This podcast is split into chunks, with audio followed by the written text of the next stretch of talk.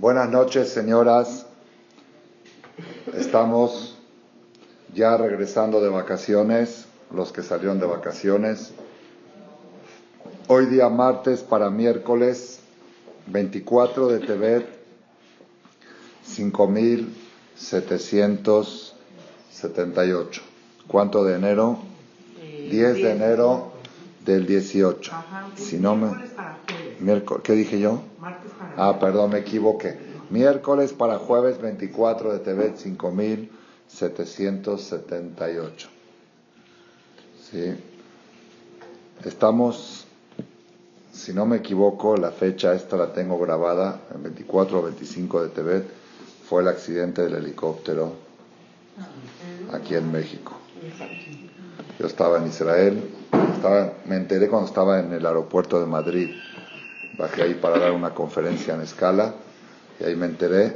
Y es por las fechas, las fechas de las seis semanas de Shobabim, son seis semanas peligrosas, son seis semanas de Teshuvah, seis semanas de que hay en el Shamaim hay algún tipo de juicio sobre, sobre Teshuvah. Son seis semanas igual que las semanas de Rosh Chodesh Elul hasta Kippur.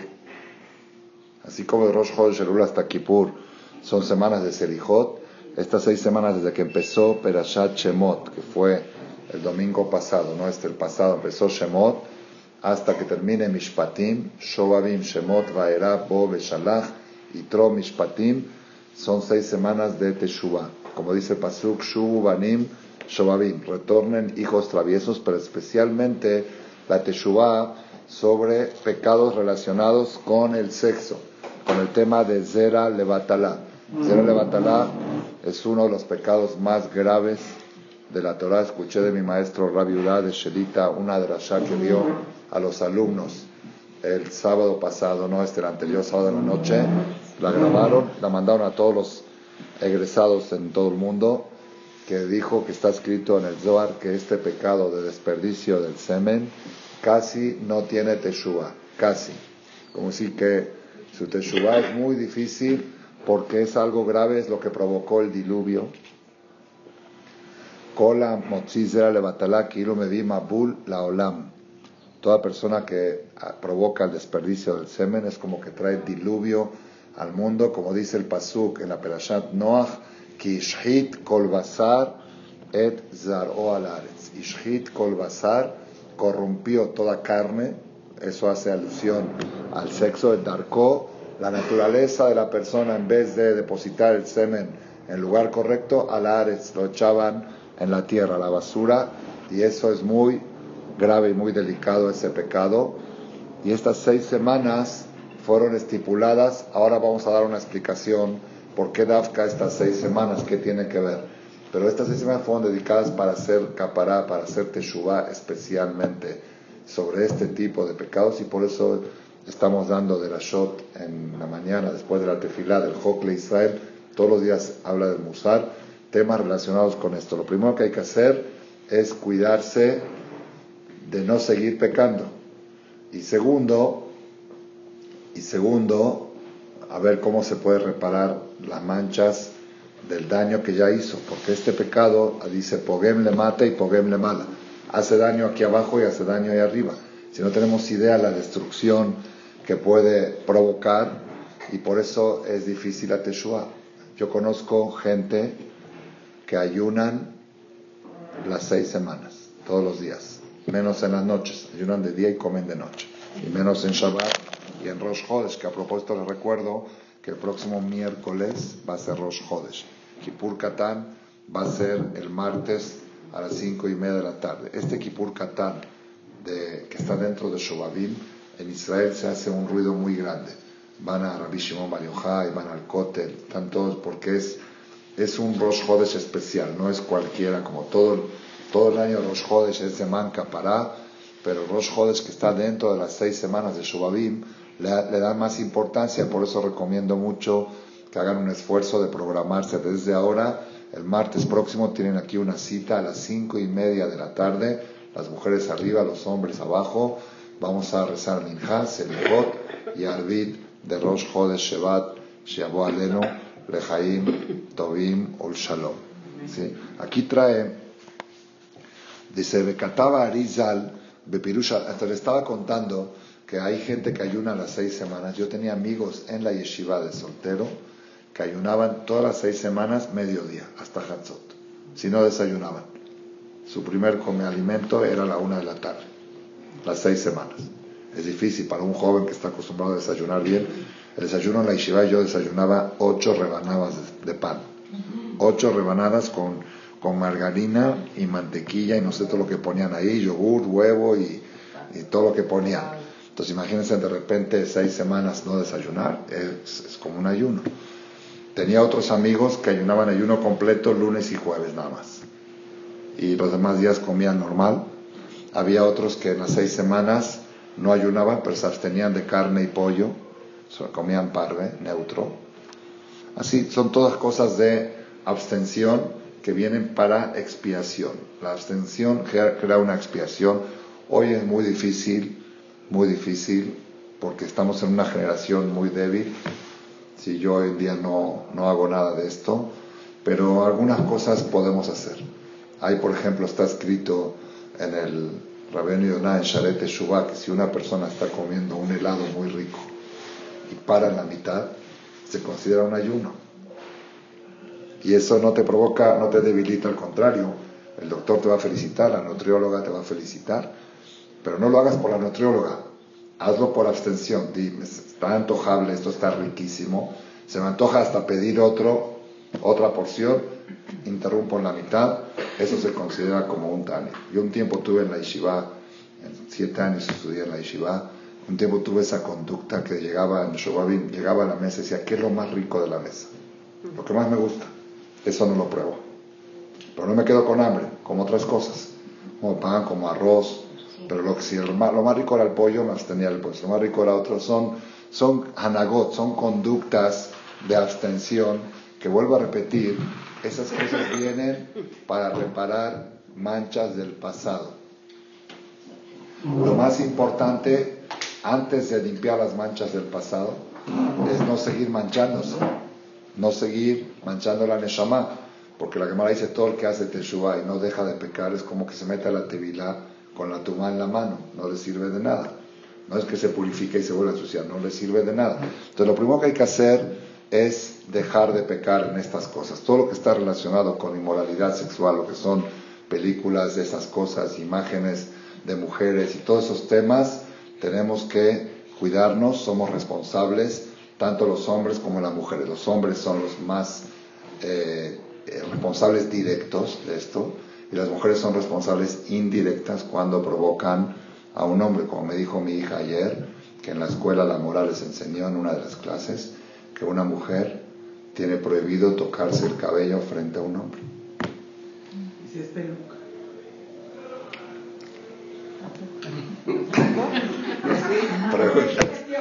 Pero la verdad, y mi hija me dice, mi hija Judith, me dice, es que a veces cuando me chiveo, yo me toco el pelo por chivear, no por otra cosa.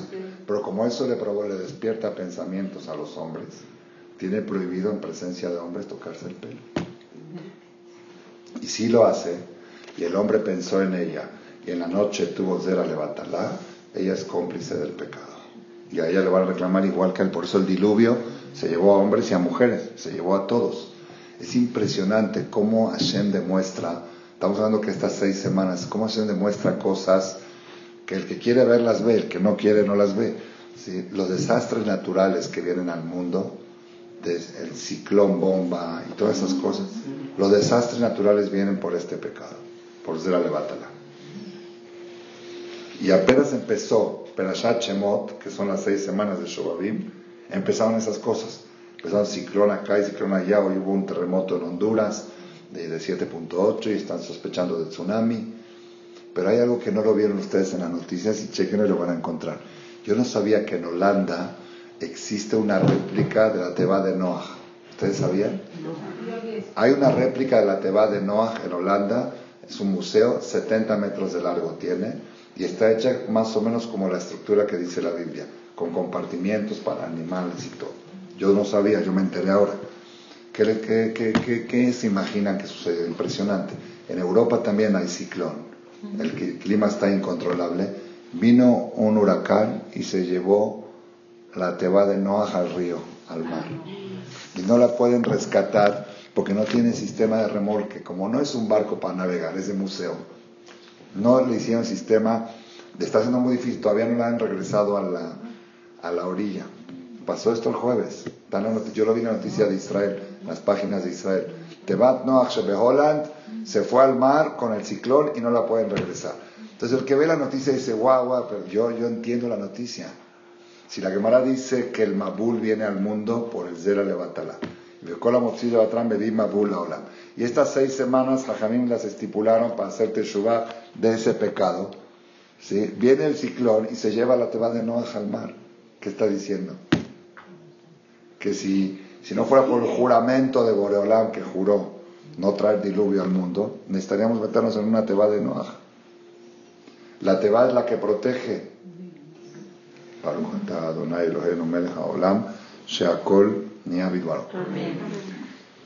Entonces, nosotros tenemos que hacer conciencia, primero que todo en estas seis semanas, evitar cosas que provocan levatela. Hay alajot, hay cosas, hay cosas que son para hombres, exclusivas para la mujer especialmente, es no provocar ella misma o no meter a sus hijos o a su marido en circunstancias, llévame al cine,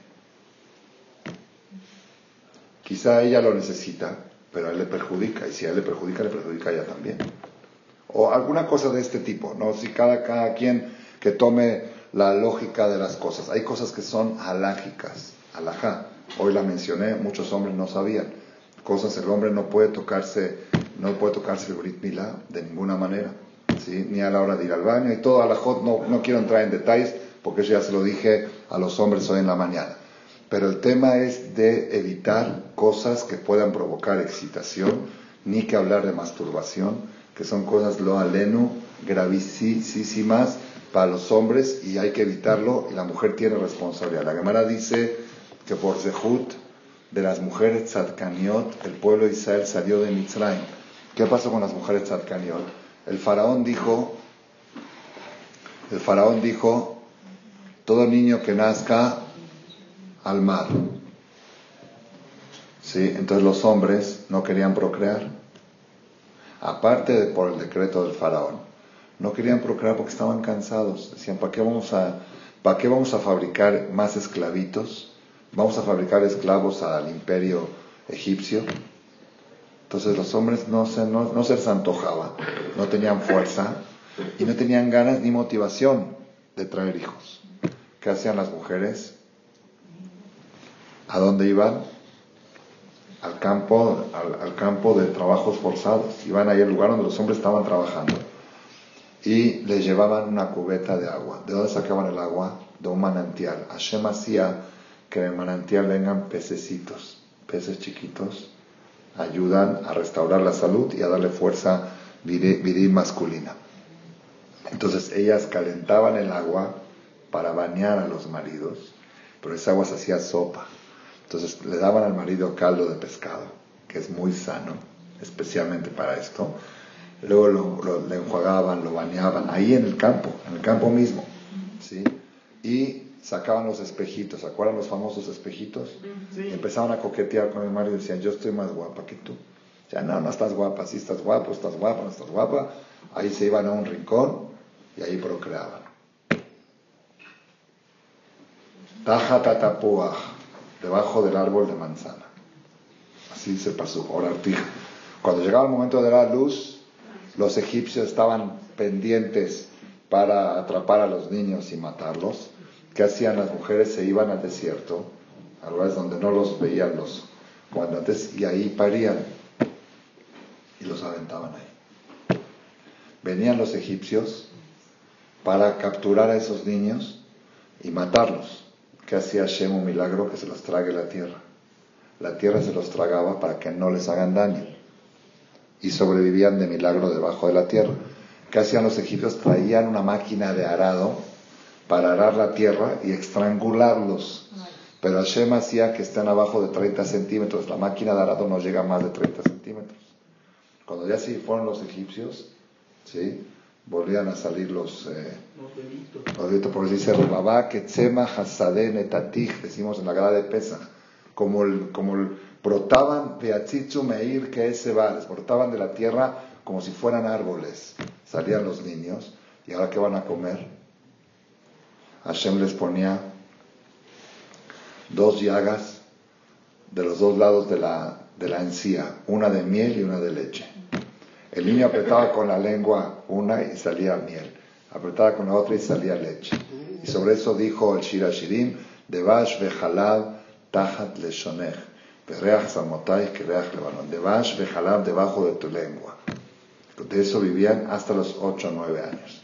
Cuando cumplía una edad que ya podían caminar y ser independientes, cada quien regresaba y decía, mamá, soy tu hijo. Mamá, soy tu hijo. Y así se mantuvo y sobrevivió el pueblo de Israel en esos campos de trabajos forzados de concentración. Y sobre eso dice la Gemara, Bizhut Nashim Tzadkaniot Cuando las mujeres llegaron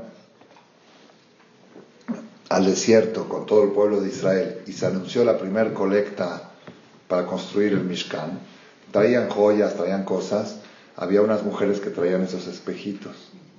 Dijo, si sirve de algo, y sí servía porque el, el kior, el lavabo donde se lavaban los koanim, era de un material de, espejo, de cobre, era de cobre. Entonces las mujeres traían el cobre, el cobre lo usaban como espejo, porque se, traían el cobre y decían, acá tengo mi espejito, lo dono al templo para que hagan el kior. Moshe Rabbeinu decía, ay, ¿cómo va a poner en el templo algo de que la mujer coqueteaba con su marido? Que la mujer se está haciendo así su, su, su rímel que le dijo a Shema Moshe? No solamente que sí, sino el Cohen no puede dar ningún servicio en el templo si no se lava las manos del Kior. Aunque tú lo ves como algo bajo, yo lo veo con algo muy elevado cuando lo hacen con la intención correcta. El espejo de la mujer, cuando lo usa justamente para llamar la atención de su marido que esté con ella y que no piense en otras, ese, es, eso para que dos Baruj vale mucho. Entonces, por eso hay una relación en el tema este de las seis semanas de Shobabim con la Itziat Mitzrayim y con la parte de las mujeres que por ellas se mantuvo y sobrevivió el pueblo de Israel en esas situaciones catastróficas. Ya lo voy a dejar así. Entonces, por eso tenemos que sentir la responsabilidad de los días de Shobabim, tanto para los hombres como para las, como para las mujeres. Ahora, ¿cuál es la relación directa con por qué estas seis semanas y no otras? Kataba Arizal, estoy leyendo acá en el Shulchan Aruch, Alajot, Megillah de Purim, Simán 685. Escribió el Arizal, Bepirusha Torah, Sheamim Elu, que estos días Mesugalim son apropiados letaken avon keri, para reparar pecados del semen, yoter mikola shana más que todo el año. Le amitanim para aquellos que ayunan en estos días. La matjil mi perashat shemot. Por eso empieza desde la perashat de Shemot. porque ¿qué tiene que ver Shemot? Sheazit hila shiebud, que ahí empezó la esclavitud de Egipto. Shenitkan hakeri de Adam Arishon. Que se reparó el pecado de desperdicio del semen de Adam Arishon y termina en la Perashá Mishpatim, Shemot, Vaera, Bo, Beshalach, Yitro, Mishpatim, en la Perashá de Kiti, Kine, Ebedibri. ¿Qué tiene que ver lo de Adam Arishon? ¿Qué pecado hizo Adam Arishon? Nosotros sabemos que Adam Arishon tuvo el pecado del fruto prohibido. No sabemos de otro pecado. ¿Alguien sabía que Adam Arishon tenía otro pecado más que el que conocemos? Una vez le preguntaron a mi jajam, a Rabbi Udá de Shelita, ¿cómo puede ser que Adam Arishon fue creado por las manos de Akadosh Baruj y Etzir y él vio a Boreolam, no, no hubo alguien que sintió y vio a Boreolam tan directo como Adam Arishon. ¿Y cómo puede ser que pecó? ¿Saben qué contestó el Jajam? Yo tengo otra pregunta. ¿Cómo puede ser que en 930 años hizo un solo pecado? Porque si hubiera hecho otro, la Torah lo hubiera contado. Si usted dice nosotros, con todo lo que sabemos que no hay que hablar la Shonara, cada tres horas se nos escapa uno. ¿sí? Dice, y Adam Arishon, 930 años se le fue una sola, un frutito ahí prohibido que, que, por unos momentos se, la onda se le fue. A, a quien dice que ella se lo metió dentro de la comida. Hay varias versiones cómo fue. Entonces, ¿qué quiere decir? Que la esclavitud de Egipto vino a reparar el pecado de Adam Arishon. Entonces, le voy a decir algo que descubrí hace poco. Está en el Talmud, pero esa parte del Talmud yo no la había estudiado. O si la estudié, no la había, bueno, no, no, bueno, bueno, no la había reflexionado y ahora la, la estoy reflexionando y poniendo en esta conferencia. Me estoy basando en algo que escuché hace como 30 años, 33 años, en un Shedelaz, en una noche de, antes del Brit Milá, en Jerusalén estaba yo ahí leyendo el Zohar y vino un jajam que es cabalista, que se llamaba, ya falleció jajam Samuel Toledano, se llamaba él. Ahora está su hijo, que también es, medio cabalista, pero su papá era, era un, un, jajam de Kabbalah que escribió libros importantes. Y él dijo unas palabras en el Shederlas, ya que está hablando de Brit Milá, y era justo en las seis semanas estas, y dijo parte de la información que les voy a decir ahora. Primero vamos a ver lo que dice la Gemara. La Gemara dice en el tratado de Erubin, es el, número 3 del Talmud, de los 20 tomos del Talmud, el tomo 3 es Erubin, habla de Erub, Erub se refiere a Erub, lo que se hace para poder cargar. Pero de paso entró este tema ahí en la Gemara. Dice así,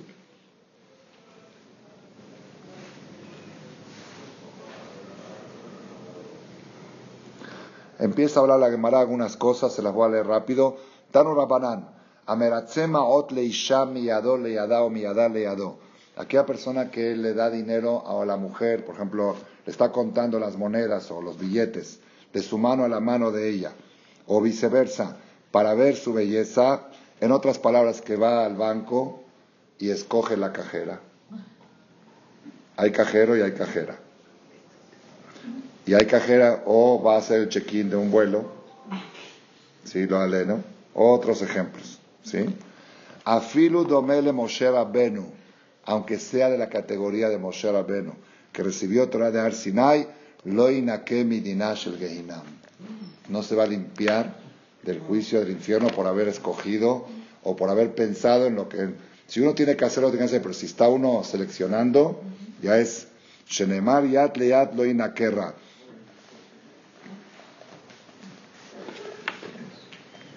Amar Rabbi Yohanan, Ahare Ari, Velo Ahare Isha. ¿Sí? Bueno, acá viene el tema de nuestro. Amar Rabbi Irmeya Ben Elazar. Dijo Rabbi Irmeya Ben Elazar. Kolo Tama Shanim Shayad Amarishon Benidui. Todos aquellos años que Adam Arishon estuvo en estado de excomunión. Explica Rashi, ¿cuándo estuvo en excomunión? Cuando Hashem se enoja con alguien, se llama excomunión, como pasó con Miriam, cuando Hashem se enojó contra Miriam porque habló la sonora de Moshe. Entonces le dijo Moshe, ¿qué vamos a hacer?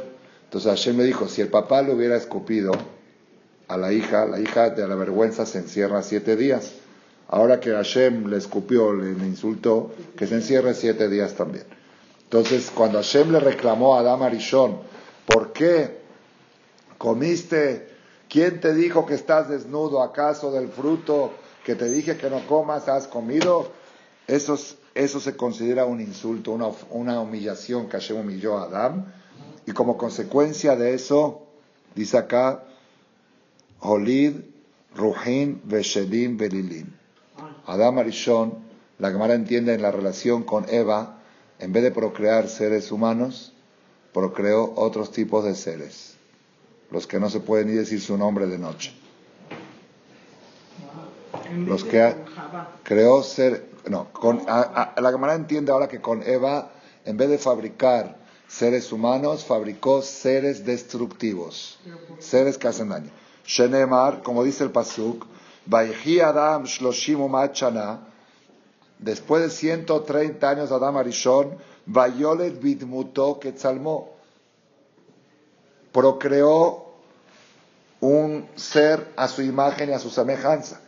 Se entiende que hasta ahora procreó, pero no a su imagen y a su semejanza.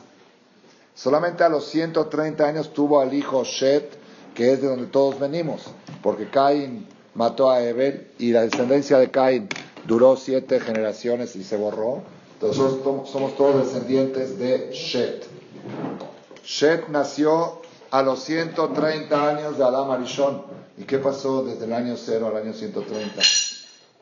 ¿Qué pasó del año 0 al año 130? ¿Dónde están los hijos? No, ¿por qué no embarazaba, no embarazaba a Eva? Dice, sí embarazaba, pero embarazaba de otras cosas. De todas las cosas que hacen daño, que ahí vienen las brujerías, todas esas cosas, de esas fuerzas negativas que hay en el mundo. Pregunta la Gemara, pregunta la Gemara, ¿cómo puede decir esto? Metive. Ahora pueden decir que las mujeres estudian Gemara también. Masejet Erubin, hoja 18, columna 2.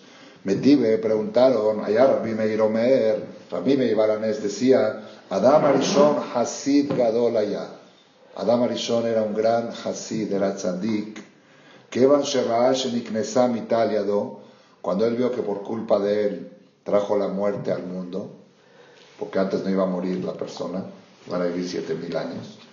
Yashab beta'anit mea ushloshim shana. Estuvo en ayunas 130 años. Upirash minaisha mea ushloshim shana. Se separó de Eva 130 años por lo mismo, como ayuno, como abstención, como el Kippur, que no se puede tener relación. Él se separó 130 años.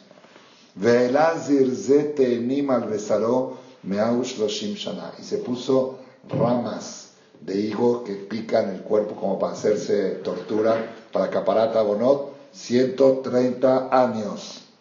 Entonces quiere decir que Adán no tuvo relación con Eva 130 años. Entonces, ¿cómo puedes decir que procreó esos seres, contesta la Gemara, que cambrinan a Ube Shichvat Zera de Hazal Lo que dice que Adam Arishon procreó no era con Eva, era por la abstención de estar con Eva. Por naturaleza el hombre produce ese flujo y ese flujo, el semen tiene gotas de vida, de Neshamot, y si no se pudo procrear Neshama, Teora, un ser humano, se procrean otras cosas. Aquí está la fuente del Talmud, que de cada gota de semen que se desperdicia se procrea algo. Si está kasher, si está la relación hecha kasher, se procrean un bebé. Si no puede ser un bebé porque ya no está heredado por algo, se procrea un malaj positivo. Pero si Barminan se va para afuera, es un malaj de aquellos que estamos leyendo acá. 130 años, Adam Arishon sin querer procreó ese tipo de... Ahora, es, hasta acá lo dice la Gemara. ¿Qué dijo el rabí Samuel Toledano? Que está escrito en el Arizal, no lo vi adentro. Que en esos 130 años, Adam Arishon tuvo 600.000 gotas.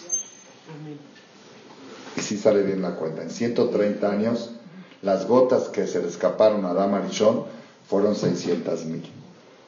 Y esas 600.000 se reencarnaron en los 600.000 judíos que fueron esclavizados en Egipto. Y la esclavitud de Egipto venía a pulir y a rescatar esas gotas que se habían creado seres negativos, sacar eso, que se desaparezcan esos seres negativos y que se creen cosas positivas. Esa fue la causa de la esclavitud de Egipto. Entonces, la esclavitud de Egipto, el pueblo de Israel bajó a Mitzrayim para rescatar 600.000 gotas de Adam Arishon. Está impresionante. Ahora entendemos por qué estas seis semanas donde empezamos la historia de Mitzrayim son seis semanas dedicadas para rescatar ese mismo tipo de problema. Porque si todo lo, toda la esclavitud de Egipto está relacionada con eso, entonces las seis semanas que leemos la esclavitud de Egipto están relacionadas con eso.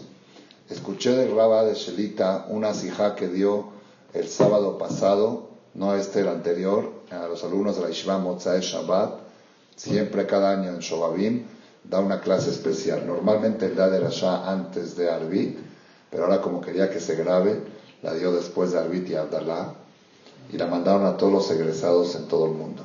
yo soy uno de ellos, de los privilegiados, estamos en el grupo, y él dijo, trajo más o menos un poco de esto, pero no lo dijo tan amplio como yo lo estoy diciendo, pero dijo, yo tengo una pregunta, ¿está bien?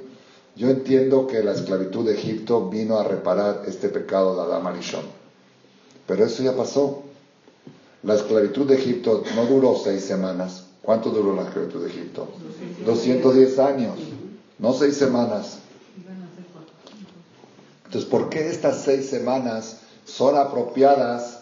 Porque empezamos a leer la esclavitud de Egipto. Dijo algo impresionante, ¿verdad? Vemos de acá la fuerza que tiene Keriat Torah Betzibur.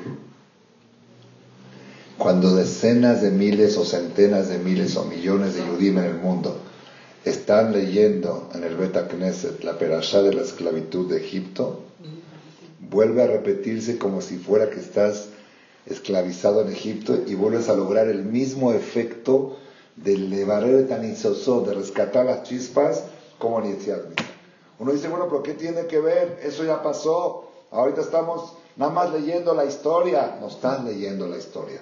Te estás conectando. Es el Koach que tiene el Sefer Torah cuando se lee Betzibur.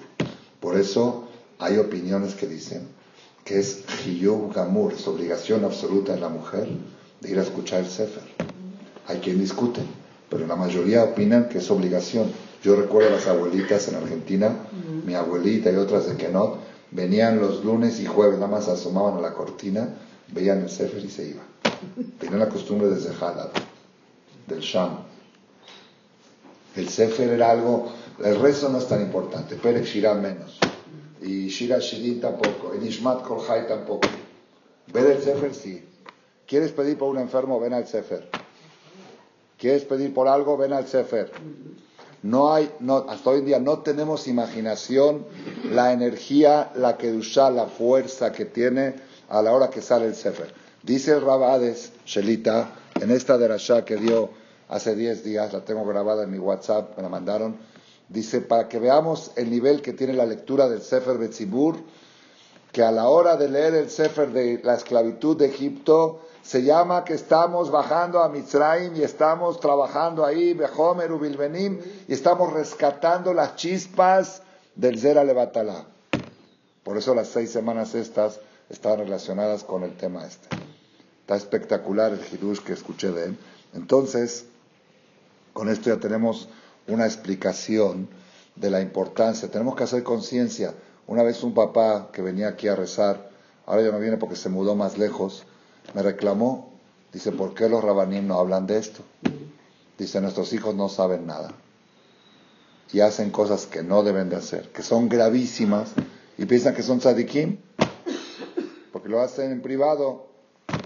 Dice, el otro día entré en una fiesta familiar de primos, estaban los primos ahí juntos haciendo lo que no deben de hacer. Y pensaban que no estaban haciendo ningún haram, están desahogándose. Y es lo más grave que puede haber en el mundo hacerlo con la mano, masturbación manual. Es lo más grave que puede haber. También mental está prohibido, pero más grave es, ese se llama Ra. Así hoy leímos en el Hokli Israel de hoy. ¿Quién se llama Ra? Loye Gurejarra. No puede estar con Moreolam alguien que es, tiene la etiqueta de Ra. Porque Hashem es Tov. Y el Tov no puede estar. ¿Quién es Ra? Ahí Aer Bejor Yehuda Ra Bene Hashem. ¿Saben qué quisiera el onanismo? Onanismo sale de Onan, el hijo de Yehuda. Er y Onan. Está en la Perashá Yeshev. ¿Qué hacían esto? Shichet Arza. Echaban el semen afuera. Entonces eso se llama Ra Bene Hashem. Entonces me dijo una persona, ¿por qué los hajamim no hablan de este tema? Y nos dan conciencia. Entonces tienen que tener conciencia, especialmente los papás, los hijos, y también las mamás, porque a veces cometen errores. Una, cuando yo llegué a México hace 30 años, Baruch Hashem, Baruch Hashem que hoy creo que, creo que ya no lo hacen, pero había mamás sí que tenían la costumbre de bañarse en la regadera con sus hijos chiquitos. Espero que hoy ya no. Es totalmente tachable, totalmente tachable. Ya que esa imagen no se le quita nunca al niño. Cuando crece no se le quita. O llevan a las playas, a lugares, y dicen, no, pues es Walad, Walad Zgir, Famshi. Es un niño chiquito, no entiende nada, no pasa nada. Déjalo, ya cuando sea grande le explicamos. Entonces que sepamos lo delicado que es y el perjuicio y el daño que le hace una mamá a su hijo cuando lo, lo involucra en este tipo de, de problemas. Y por otro lado, hay cosas positivas que puede hacer la mamá para cuidar a su hijo de estas cosas. El tzitzit es una de ellas. El tzitzit es una protección grande. El quería a la mitad que lo lea antes de dormir, leerlo junto con el niño. Hay cosas que sirven para esto. Entonces, eso es tema general.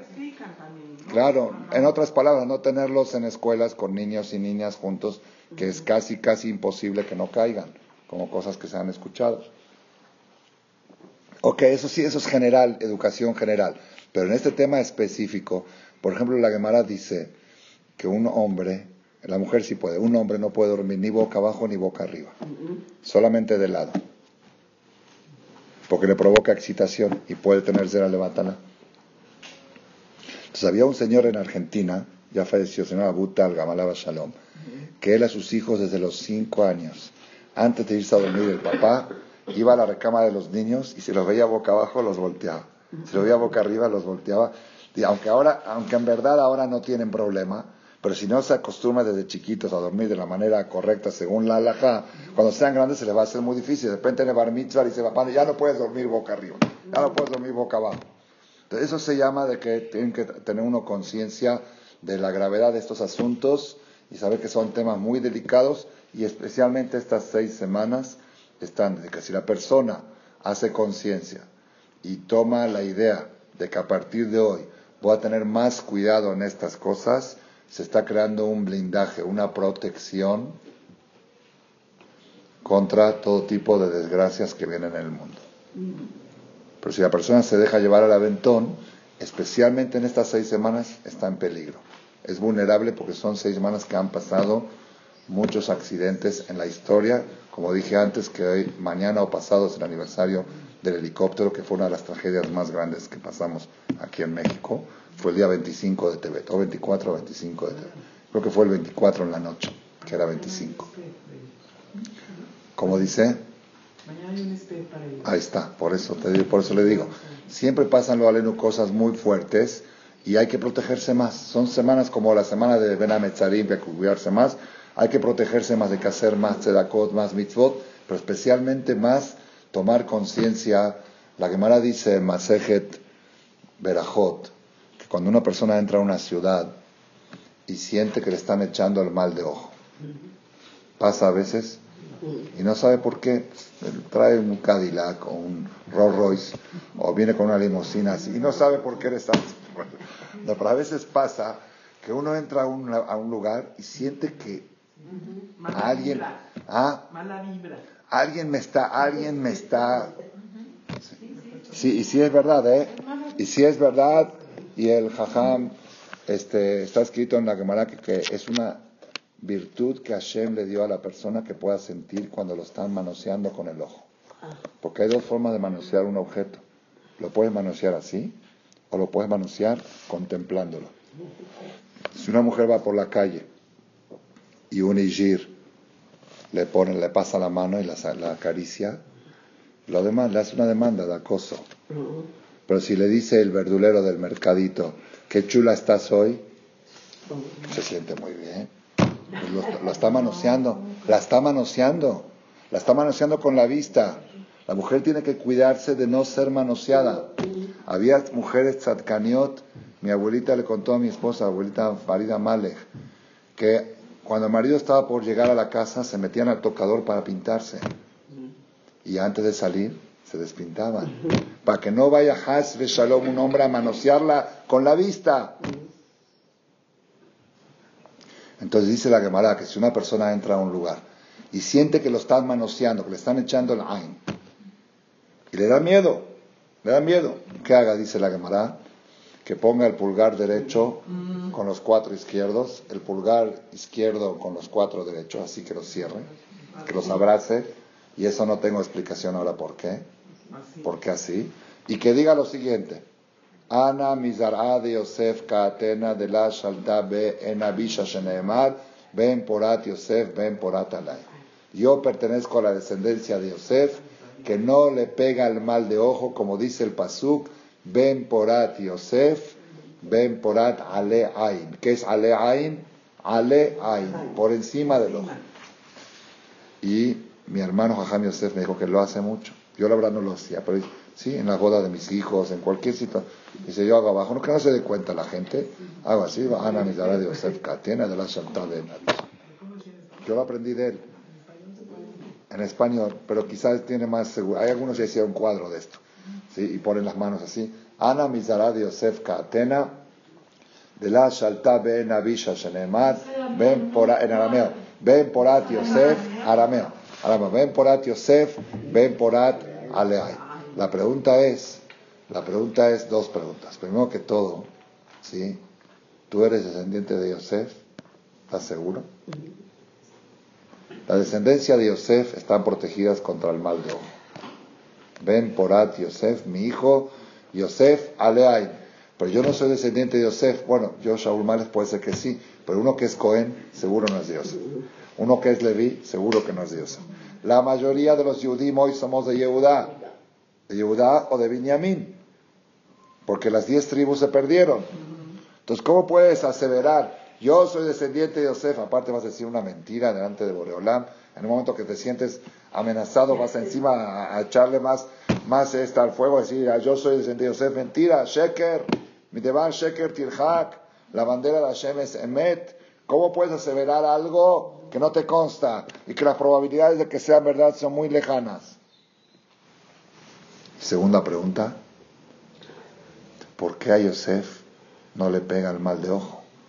En realidad, todos los políticos de la historia han caído por el mal de ojo. El político que más tiempo duró su reinado, desde los 30 años Yosef se hizo rey, ¿hasta cuándo? Hasta la tumba, hasta los 110. 80 años. ¿Y tenía enemigos políticos o no? Mucho más que Trump. Mucho más. ¿Quién me dice? El Targumio Natam viene la Perashat Vaihi. Dice sobre el Pasuk, cuando Jacob se despidió de sus hijos, dice Vaimareru, Barobu, Vaistemu, Valejitzim, dice que todos los ministros de Egipto querían hacerlo caer, y más que era judío. No podían soportar que un judío esté encima de toda la, de toda la economía del país. Y hay una versión que después de la economía se hizo primer ministro, que el faraón lo puso ya, dijo ya, sabes que yo me quedo como honorario, tú, tú manejas todo el país. Y no aguantaban, los, la política ustedes saben cómo es. Si hasta en la comunidad, cuando uno es presidenta de un comité, ya todas la quieren quitar y tienen coraje. 80 años duró presidente. 80 años duró presidente de una potencia mundial. A Benjamín Netanyahu no saben cómo lo quieren tirar. Sí. Porque en Israel no está la ley, en Israel la reelección es eterna, no es como en Estados Unidos que solamente dos veces. Y Benjamín Netanyahu está reelecto cuatro veces. Cuatro veces, ya es la cuarta cadencia de él. Tiene 16 años en el gobierno. ¿Lo quieren tirar? Pero no hay quien pueda competir con él, no hay quien pueda, la experiencia que tiene y la inteligencia Baruch Hashem Hashem le dio y la madurez política para tener el país, es la moneda, la moneda más sólida del mundo, es el shekel, es el shekel. Toda la moneda se devalúa menos el shekel. Las propiedades, bienes raíces que más han subido en todo el mundo es Israel. El mejor lugar para invertir en tecnología es Israel. Entonces, pero lo quieren tirar y lo quieren tirar y le traen, tiene mil demandas, mil. Así le llaman Hakirata él, de que su esposa, que esto, que lo otro, que tienen shohat, que cada día, cada día sale algo nuevo. Y no, y no lo logran, no lo logran. Y él dice, Netanyahu dice, en, dice, en klum, lo haya klum, velo klum. Pero le siguen buscando todos los medios, los medios de comunicación, todos están en contra de él. ¿Por qué? Porque la gente no aguanta a alguien triunfador, no aguantan. Dice, bueno, ¿cuánto puedes estar en el gobierno? Ya deja el lugar a otros. Bueno, pues mientras Dios me dio vida y hay elecciones y el, el pueblo vota por mí, ¿qué quieres? Ahí está Yosef, de los 30 hasta los 110.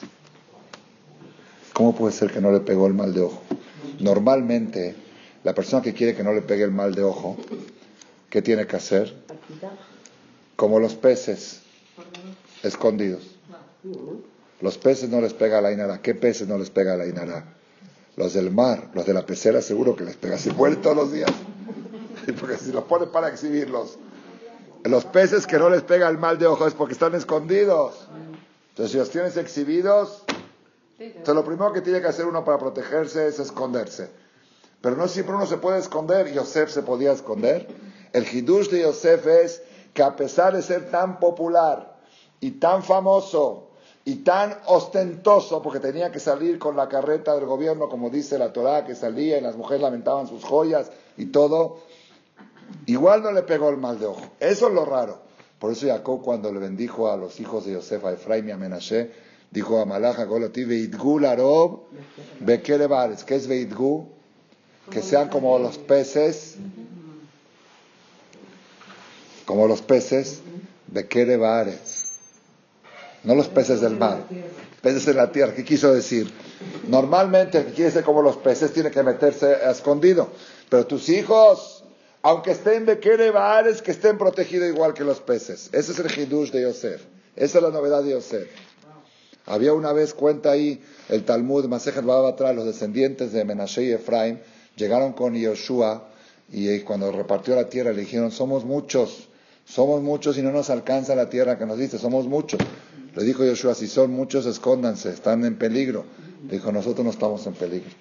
Ven por aquí, somos descendientes de Yosef y no nos pega, aunque estemos invadiendo la tierra y famosos, ese es el hidush de Yosef. Que a pesar de ser famoso, no siempre la persona se puede esconder. Cuando una persona va a hacer una boda, la fuerza está en las miras de la gente. Está mirando a la novia, está mirando al novio, la mamá, cómo estuvo la mamá, cómo estuvo el fotógrafo, mira qué banquete, mira qué menú puso, mira qué esto. Y ahí es cuando uno corre peligro. Ahí necesitamos la vacuna de Yosef.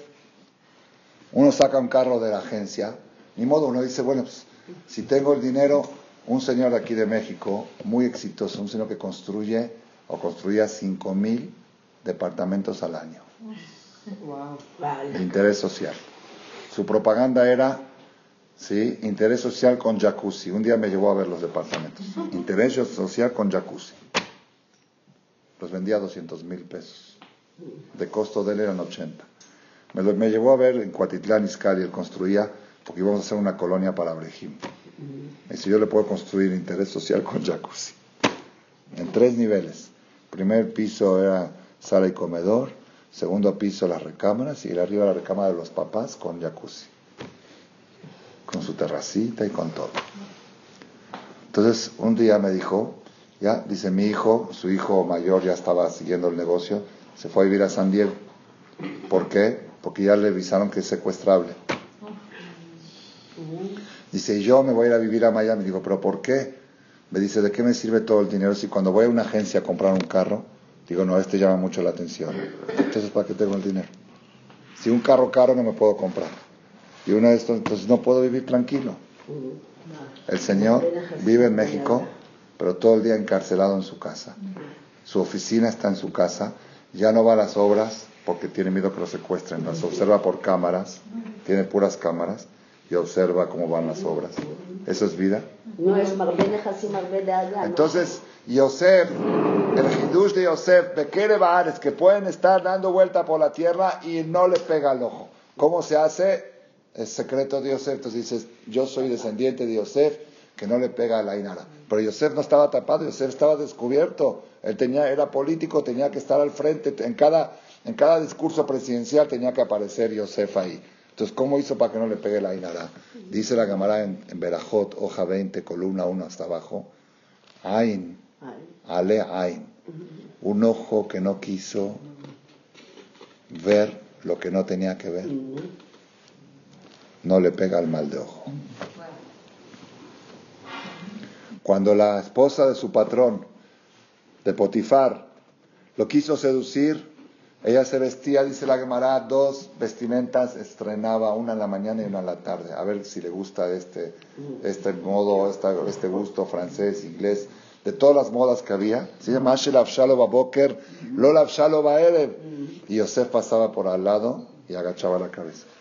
Y decía, ¿por qué agachas tu cabeza? Decía, porque yo no puedo ver mujer, una mujer casada, no puedo voltear a ver.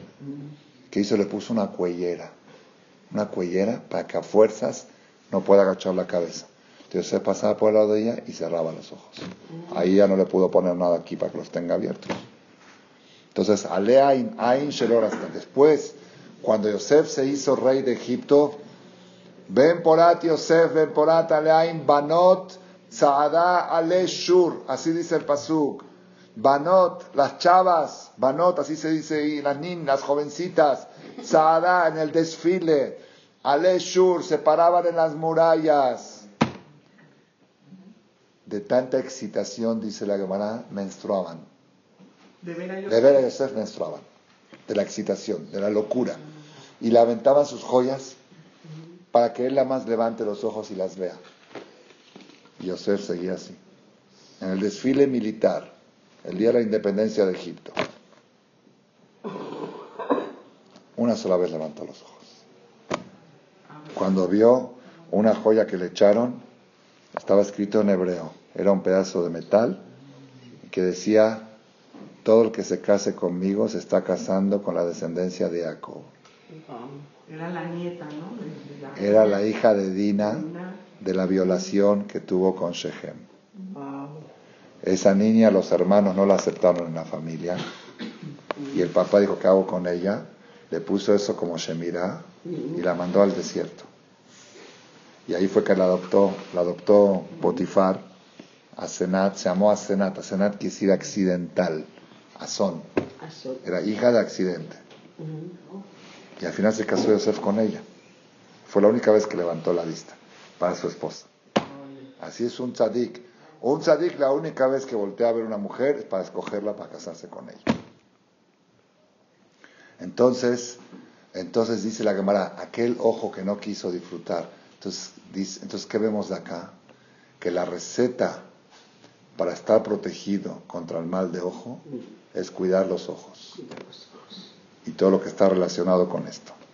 Entonces, hay una llamada que dice que los hijos, los alumnos se consideran como hijos. Veshinantam levaneja elu atalmidim. Shenemar benea nevim, los hijos de los profetas. ¿Cómo hijos de los profetas? No eran hijos, eran alumnos. Vemos que los alumnos de Elisha se consideran benea nevim. Hijos del profeta son los alumnos del profeta. Cuando decimos yo soy descendiente de Yosef, yo soy hijo de Yosef, no quiere decir que soy hijo biológico de Yosef, soy alumno de Yosef. Soy de la escuela de Yosef. Si yo me cuido en esto, Rabotai, ¿cuál fue la cúspide de todo, de toda la salida de Egipto? ¿Dónde se consolidó la salida de Egipto? Digan ustedes, ¿dónde? No, en Kiriat Yamsuf, la parte, la parte de la esclavitud. Mientras el enemigo todavía perseguía, no terminó la esclavitud. ¿sí? Cuando se hundieron todos los egipcios, por algo todas las mañanas cantamos Asia Shir Moshe, una Israel, y está escrito en los Sefarim, que es una segula muy grande que la persona en la tefilá de Shachrit, cuando canta la Shirata Yam, cierra los ojos y se imagine que está cruzando el mar y está cantando con todo el pueblo de Israel, y las mujeres también cantaron Batikaj, Miriam, Anevia, Ajota, Aarón, y la persona que lo hace así, Mojalim lo alcohol a Especialmente en las seis semanas de Shobabim, está escrito que uno de los tikunim es poner Kavaná en Shirat Ayam, no en Perek Shira. No tengo nada contra Perek Shira. Pero sí tengo, pero sí me molesta que Shirat Ayam lo dicen rápido, lo saltean y el Perek Shira están ahí, el Kelev Mawomer y esto no. eso sí me molesta. Todo tiene su lugar. Primero que todo Shirat Ayam. Después Shira Shirim, eso viernes a la noche. Después de encender las velas, Shira Shirim. Eso sí. Te sobra tiempo, después de decir todo lo básico, ahí, después de Shirat Ayam y Shira Shirim, Pituma Ketoret. El Ketoret aleja todo tipo de, de malas vibras. Shachrit Mijak, las veces que puedas decirlo. El Ketoret de día se dice, no de noche. Pituma Ketoret, Tanura Maná, Pituma Ketoret, Ketzat, Atzoriva, Atziporem, Ajerbenava, Leboná, Mishkal, entonces, Shirat Ayam tiene mucha fuerza. Es, la, es lo máximo. Ustedes saben que cuando llegaron, cuando llegaron al Yam, todo el pueblo de Israel, estaba la situación, fue el, peligro más grande de la historia. Estaban en más peligro que en Egipto. Porque en Egipto estaban esclavos, por acá estos venían para matarlos. Amar Oyev, Erdof, Asig, Ahalek, Sharal, Timlaemon, Afshi, Arik, Harbitor y Ya venía el enemigo en venganza venían a deshacerlos. No iba a quedar un judío vivo según el plan de ellos. Y estaban todos concentrados ahí frente al mar. No había escapatoria. Vino Moshe Rabeno y le dijo al mar, mar, ábrete. Dice, no me abro. Yo, Hashem me dijo que esté aquí. Bueno, por Abraham vino, no. Por Isaac, no. Por Jacob, no. Por esto, por lo otro. Cuando vio el cajón de Yosef, el cajón. Ayam Ra, Vayanos. El mar vio aquel hombre que se escapó del pecado de la, de la, patrona. Vayanos, Vayanos, escapó Yosef del cuarto cuando estaban ahí en el peligro. Vio eso y ahora sí se abrió. Entonces quiere decir que todo lo que hoy existimos es gracias a Yosef. Todo lo que se consolidó y Etziat Mitzrayim es por el cajón de Yosef. La fuerza que tiene este tema. Por eso dicen los sefarim que dice Rav Kanievski, el papá, el, el Staipeler, Shalom, que los libros hablaron muy fuerte de la gravedad del pecado de Israel Batalá, pero no hablaron tanto de la categoría y de la recompensa de aquel que sí se cuida. Dice, esa es la motivación más grande. Si ves que un Yosef, 300 años después, con su cajón, puede partir el mar por algo que hizo hace 300 años. Imagínate la veraja que le estás dando a tus hijos. Cuando te abstienes, cierras tus ojos, te abstienes. Cada vez que la persona cierra el ojo de no ver cosas que no tiene que ver, en ese momento puede pedir lo que quiera y se le cumple. Está comprobado. En ese momento se eleva a una categoría que Dios se orgullece de él y dice, este es mi pueblo, estos son mis hijos. La mujer también no tiene que ver cualquier cosa.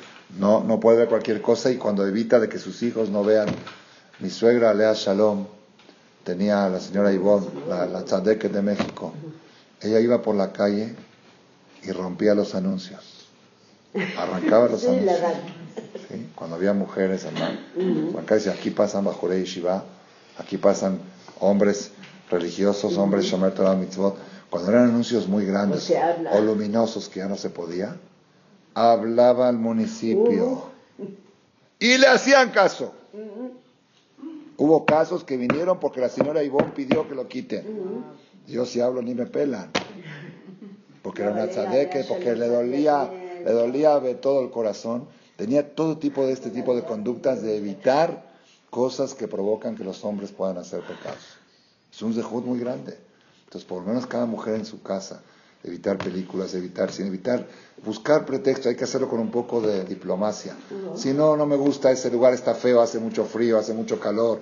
Buscar pretextos, pero el motivo verdadero, hay un señor aquí, uno de mis consuegros, que se fue con toda la familia a Miami de vacaciones, hace 10, 15 años, así me contó mi, mi nuera se fue con, con, toda la familia Miami, se fue a uno de los mejores hoteles, son gente, mashallah, bien en, buena posición económica, se fue a uno de los mejores hoteles.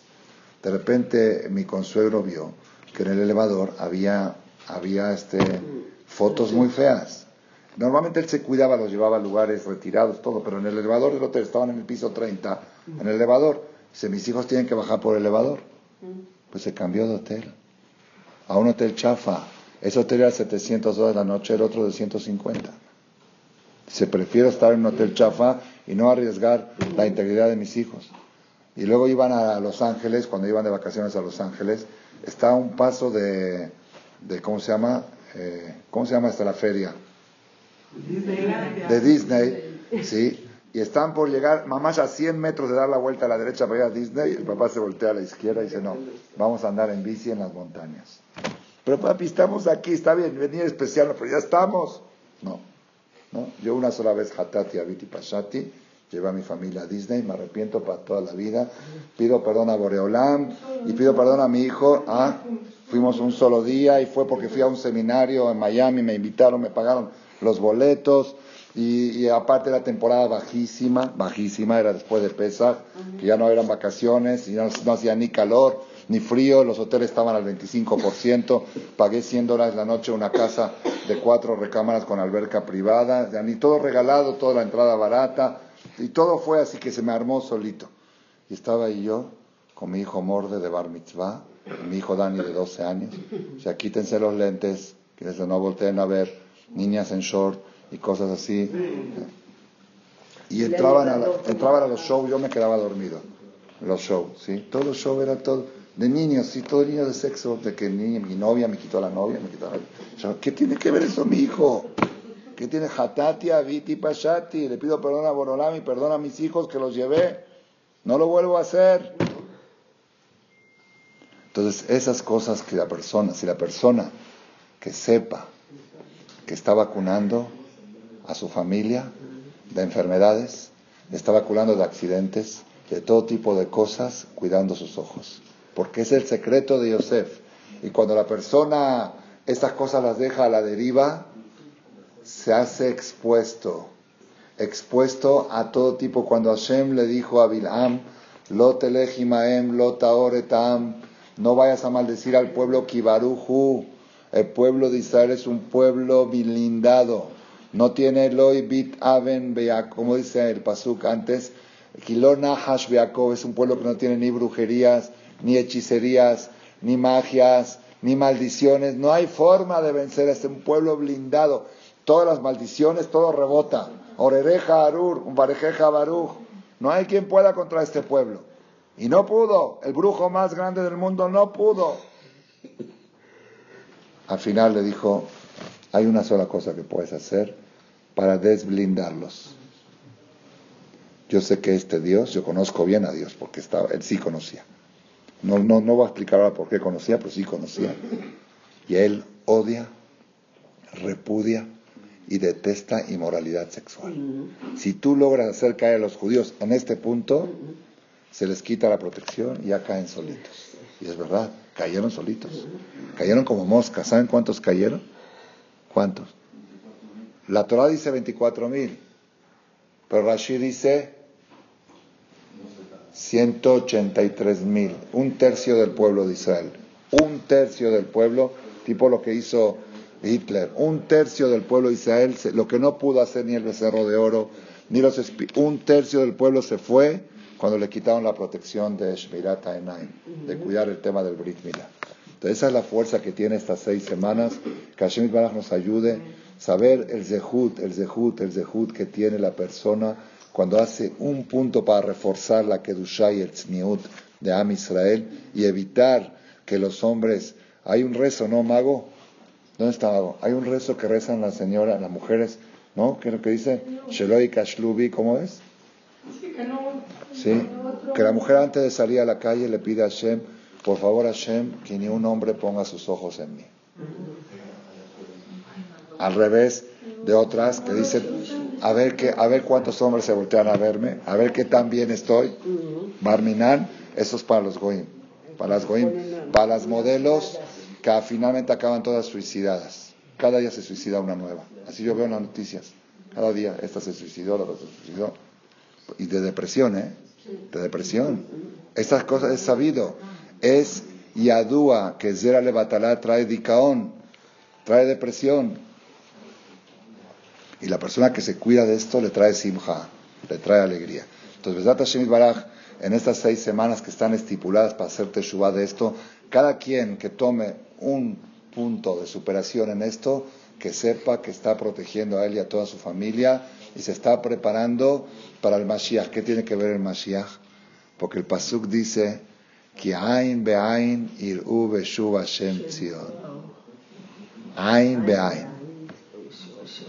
Según como cuidaste el ojo, vas a poder ver betejezena enenu beshuvja letzion beraham.